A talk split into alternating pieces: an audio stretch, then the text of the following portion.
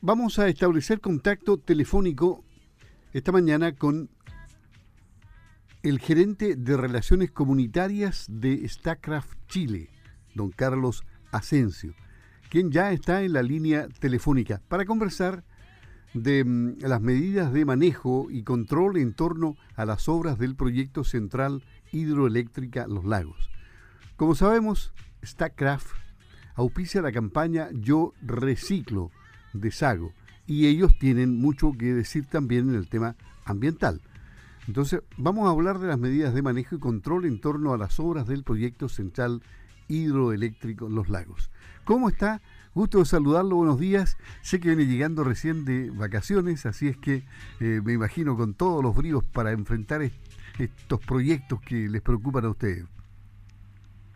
Hola Luis, muy buenos días. Encantado nuevamente de, participar en, este programa y, también encantado de, con mucho gusto de participar en esta campaña Yo Reciclo eh, en el Sur. Así que muy contentos también por lo demás, por, esta, por estas lluvias que, que desde anoche eh, nuevamente vuelven al territorio. Así es que bueno, un cordial saludo también para todos los auditores de, la Radio Sago. Bueno, esperemos que la lluvia llegue en mayor abundancia porque hay un dicho que dice abril aguas mil, pero ya debería haber caído un porcentaje más alto para bajar los déficits que tenemos.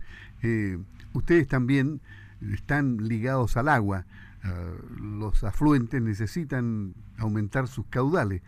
Ahora, queremos aprovechar este espacio de conversación contigo, Carlos, para conocer cuáles son las acciones que implementan en torno al proyecto Los Lagos para cuidar el bienestar de los vecinos de la zona.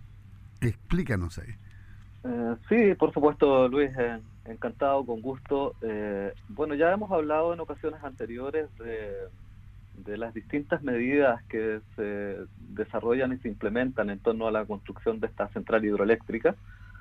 Eh, hemos hablado, por ejemplo, de los temas que tienen que ver con las preocupaciones de las comunidades que hemos ido recogiendo a través del tiempo, que tienen que ver eh, no solamente que, ver con elementos ambientales, sino que también tienen que ver con eh, el entorno de eh, sitios que, que, pudiesen ser de preocupación, como sitios sagrados vinculados al pueblo huilliche, que están cercanos al sitio de construcción del, del, proyecto y que por lo tanto eh, están a resguardo y que no se tocan ni están siendo intervenidos eh, por, por causa del desarrollo de las obras del proyecto. Y aquellos temas que tienen que ver con lo arqueológico, en donde sí se han encontrado hallazgos no previstos, bueno, están debidamente eh, confinados y a la espera de la resolución de la autoridad competente para poder hacer una eh, caracterización y posteriormente un rescate como se hace en estos casos.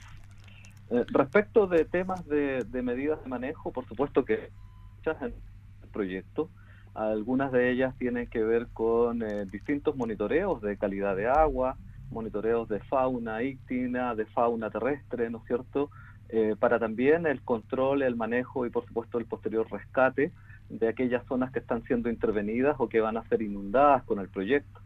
También hay eh, monitoreo de ruido, por supuesto, principalmente para los eh, trabajos de, noche eh, que se realizan en el proyecto, de modo que esto no intervenga y que se encuentre acorde con el estándar permitido para los decibeles y no afecte a las casas cercanas, ¿no es cierto? Y eso interrumpa el sueño o, o la vida normal que las personas tienen alrededor del proyecto.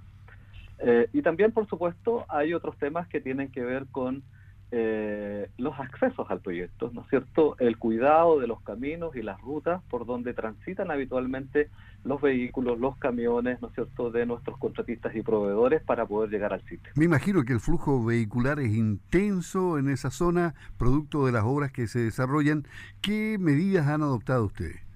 Sí, por supuesto, eh, si pudiéramos ubicar el proyecto espacialmente, estamos alrededor de unos 35 a 40 kilómetros de la ciudad de Osorno. Eh, para poder llegar al proyecto tomamos eh, habitualmente la ruta 215 que va hacia Puyehue y llegamos a unos 35 kilómetros hacia la intersección del camino Rucatayo. Muy cerquita también a dos kilómetros de esa intersección está la central hidroeléctrica Rucatayo que también es propiedad de, de Statcraft Eh, y posteriormente, unos 10 kilómetros hacia eh, el interior, eh, está el acceso principal al proyecto. Y hay una ruta intermedia que es de asfalto y otra ruta de unos 8 kilómetros que se conoce habitualmente como Ruta Los Castaños, que es la ruta T969, que es de, material de ripio, ¿no es cierto? Una ruta rural habitual de, los caminos de campo que rodean el territorio. Y bueno, esta ruta en especial tiene, eh, por supuesto, algunas medidas de manejo eh, y de cuidado. Una de ellas, por supuesto, tiene que ver con la mantención, es decir, hay un programa habitual para poder eh, mantener el, camino en condiciones óptimas. Para eso se realiza perfilado habitual, compactación con rodillo y también se evalúan ¿no cierto? los baches que se pueden producir y para eso se rellena con material estabilizado. La frecuencia es mensual, pero si eh, los problemas o los baches se acentúan en algún momento de tiempo, como en el invierno, por ejemplo, eh, para ello, ¿no es cierto?, se hace con más eh, regularidad y frecuencia esa mantención de la ruta. También, por supuesto, hay que realizar mantención, para eso tenemos un programa, un plan de trabajo para poder, poder regar, ¿no es cierto?, con camiones aljibes, la ruta principalmente en época de verano. Eh, desde, desde, día yo, desde noviembre, diciembre, hasta, hasta ahora último, ¿no es cierto? Recién esta última semana, marzo, eh, bueno, hemos tenido una, una, temporada bastante seca y eso afecta, por supuesto, los caminos y se levanta polvo. Eh, hay polvo en suspensión y para eso, bueno, nuestro programa establece cuatro riesgos diarios con camiones aljibes en esta ruta y hasta la fecha hemos realizado alrededor de 480 riegos aproximadamente en, en cuatro horarios al día, 7 de la mañana, 12 del día, 5 de la tarde y 19 horas para que con eso no se afecte y, eh, eh, el, digamos el, el tránsito habitual y el polvo no afecte también a las familias, a las casas cercanas o a quienes transitan habitualmente por la ruta. Y finalmente también tenemos eh, una eh, instalación de señaléticas, ¿no es cierto?, que son de carácter preventivo, ya sea con discos pares o con control de velocidad para poder eh, con esto prevenir cualquier situación y alertar a nuestros conductores y también a los eh, conductores habituales o a quienes transitan por la ruta. Sí, justamente pensaba sobre el control de velocidad de los camiones, que es lo que preocupa generalmente a los vecinos de un sector donde hay alto flujo de vehículos pesados, y aquí tiene que haber un, alto flujo seguramente porque el proyecto lo amerita, eh, y ustedes han, han, hecho e, ese control de velocidad a través de, me imagino, también una educación a, a los conductores, ¿no? Eh, sí, por supuesto, está dentro de nuestras principales preocupaciones. también son las inquietudes y las preocupaciones de, los propios vecinos y de los usuarios de la ruta, ¿no es cierto? Y sobre esto ya hemos venido trabajando hace bastante rato StatCraft tiene un área también específica para eh, relacionamiento con los propietarios, para también procesos de negociación con esos, con esos propietarios en los temas de servidumbre eh, o en los temas que rodean al proyecto o que afectan a, nuestros vecinos en términos de las obras que se desarrollan. Y por supuesto, el control de la velocidad de, los vehículos que, que acceden, que entran o salen hacia el sitio de construcción es un tema de preocupación permanente. Yo diría que hoy por hoy el flujo de vehículos entre camiones, buses eh, y camionetas debe ser del, del orden de los 50 a 60 vehículos más o menos eh, diarios. Eh, y, bueno, eso por supuesto tiene un efecto en el tránsito normal de esta ruta. Ahora, para eso se ha instruido a los conductores de todos los vehículos, principalmente los de mayor envergadura, que al, al ver un vehículo menor en sentido contrario deben detenerse y permitir el paso eh, con preferencia de ese vehículo menor. Eh, también eh, hemos acentuado el control de la velocidad para, para, los, para los vehículos, digamos, es decir, 40 kilómetros por hora es la velocidad eh, permitida y para eso también se monitorea con GPS tanto los vehículos de pasajeros, las camionetas y los camiones eh, del proyecto y por supuesto como bien tú dices se hace un reforzamiento permanente eh, de las instrucciones de velocidad a través de charlas de inducción y de capacitación a los conductores y proveedores de servicios que van o vienen hacia el proyecto. Por lo tanto, hay innumerables medidas, digamos, que se están tomando. Tenemos que trabajar en informarlas mejor a los propietarios y para eso hoy en día estamos diseñando mejores mecanismos de comunicación. porque también entendemos de que de pronto eh, estos temas son de percepción, es decir, si un vehículo de gran envergadura, un camión tolva, un camión mixer que va al proyecto pasa a 40 kilómetros por hora y una persona eh, o un peatón está detenido, ¿no es cierto?, a las orillas del camino, por supuesto que esos 40 kilómetros pueden ser eh, en orden subjetivo de, de mayor velocidad. Entonces, eh, lo que tratamos también de hacer es que los camiones, bueno, disminuyan velocidad, sean respetuosos de las personas que transitan habitualmente, ya sean peatones, ciclistas, animales, ¿no es cierto?, que también cruzan eh, eh, o, que, o que son de arreo en el, en el camino, y también, por supuesto, de vehículos menores, con la intención de generar las menores molestias posibles y convivir sanamente durante estos tres años que dura la construcción del proyecto. Estamos conversando con Carlos Asensio, subgerente de Relaciones Comunitarias de StackCraft Chile. Entiendo que StackCraft tiene un protocolo de atención de consultas o reclamos de la comunidad. Cuéntanos de qué se trata este método y cómo pueden utilizarlo los vecinos de la zona.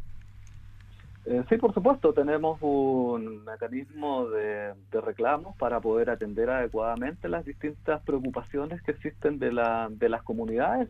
No solamente se trata de reclamaciones propiamente tal, sino que podemos acoger a través de este mecanismo consultas, preguntas, inquietudes eh, de distinta índole. Y la idea es que una vez que se ingresan a este procedimiento, eh, podamos nosotros eh, esforzarnos rápidamente en entregar una respuesta dentro de un plazo de 30 días. Eso es lo que establece el mecanismo, eh, dar una respuesta formal también a quien, ¿no es cierto?, emite su inquietud y, las formas para acoger, digamos, distintas preguntas o, reclamaciones pueden ser de distinta manera también, ¿no es cierto?, muy apropiadas también al territorio en donde nos desenvolvemos, donde tenemos mucha ruralidad, pero pero también pueden ser, digamos, eh, de manera escrita, pueden ser de eh, eh, estas preguntas de manera oral, pueden ser a través de un formulario para consultas y reclamos que tenemos publicado en nuestra página web. En el acceso al sitio de construcción del proyecto también tenemos formularios disponibles para quien quiera ocupar este sistema. y lo importante es que a través de él vamos recogiendo las distintas preocupaciones con carácter preventivo también y, y vamos entregando soluciones o medidas que estén acorde también eh, con, aplicando por supuesto cierto criterio, dependiendo de lo que se trate, eh, vamos entregando respuestas eh, de manera rápida, expedita y adecuada a quien las solicita. Así que es un mecanismo que sirve, ayuda para poder, ¿no es cierto?, mantener también una comunicación y un flujo constante con las comunidades en términos de los temas que eh, les preocupan, en especial en este caso a nuestros vecinos, a los propietarios también que rodean eh, la construcción del proyecto Los Lagos. Finalmente, ¿qué otras medidas se complementan a lo que ya nos has contado? Bueno, hay eh, eh, distintas situaciones en las que estamos trabajando, Luis, como lo hemos como lo hemos conversado, la preocupación ambiental, la preocupación social del proyecto Los Lagos eh, y de Statcraft en la cuenca del río Pilmaiquén son permanentes. Eh, entendemos que lo que tiene que ver con el proyecto también tiene que ver con preocupaciones que probablemente están asociadas a la central de Rucatayo en términos de manejo de agua, ¿no es cierto? en términos de que no haya ningún tipo de derrame o de turbiedad en el río. Eh, y sobre todo eso estamos preocupados, para eso tenemos programas de monitoreo participativo, eh, lo hemos comentado en otras ocasiones, para atender eh, temas que tengan que ver con calidad de agua, con factores ambientales, temas arqueológicos, por supuesto, como decía anteriormente, y por supuesto también temas relacionados con nuestros compromisos sociales, como ya hemos conversado en otras ocasiones. El proyecto y Statcraft eh, tienen planes de inversión social para poder aportar valor al territorio en donde nuestras operaciones y proyectos se desarrollan. Y eso tenemos que hacerlo en conjunto con las comunidades, a través del diálogo, con mucho respeto, por supuesto, con el conocimiento del territorio, de manera de eh, poder también, ¿no es cierto?, entregar beneficios a las comunidades que nos rodean. Estos son proyectos que, por supuesto, eh, tienen que ver con la generación de energía, pero también nos interesa eh, que el trabajo que hacemos, ¿no es cierto?, tenga una mirada sustentable y que pueda beneficiar también de alguna forma a nuestros vecinos. Por supuesto que no podemos resolver todos los problemas que existen en el territorio, que hoy en día se han agravado, ¿no es cierto?, eh, a, raíz de la pandemia, pero sí queremos, ¿no es cierto?, hacer aportes en alguna medida con este carácter de sostenibilidad en educación, en desarrollo productivo, en turismo eh, y en temas que tengan que ver, ¿no es cierto?, con el fortalecimiento organizacional y con el apoyo a, a la gestión y a las comunidades que nos rodean. Así que yo diría que esos son los principales temas en los que estamos trabajando. StatCraft tiene una política completa sobre este tema y vincula, complementa los temas sociales con los ambientales. ¿sí? Muchas veces eh, se descuidan estos temas o se trabajan de forma paralela o por separado y en StatCraft ya aprendimos, ¿no es cierto?, con nuestra experiencia de más de 100 años construyendo proyectos, eh, de que tiene que haber una vinculación para poder tratar estos temas de, manera eh, complementaria eh, y trabajarlos, por supuesto, en conjunto con quienes nos, rodean. Muchas gracias, Carlos. Carlos Asensio, subgerente de Relaciones Comunitarias de StarCraft Chile. Ya tendremos ocasión de conversar en otra oportunidad. Hasta pronto, gracias. Gracias, Luis, y un saludo nuevamente para todos los auditores y auditoras de Radio Sago, y nos vemos en una próxima ocasión. Gracias, adiós.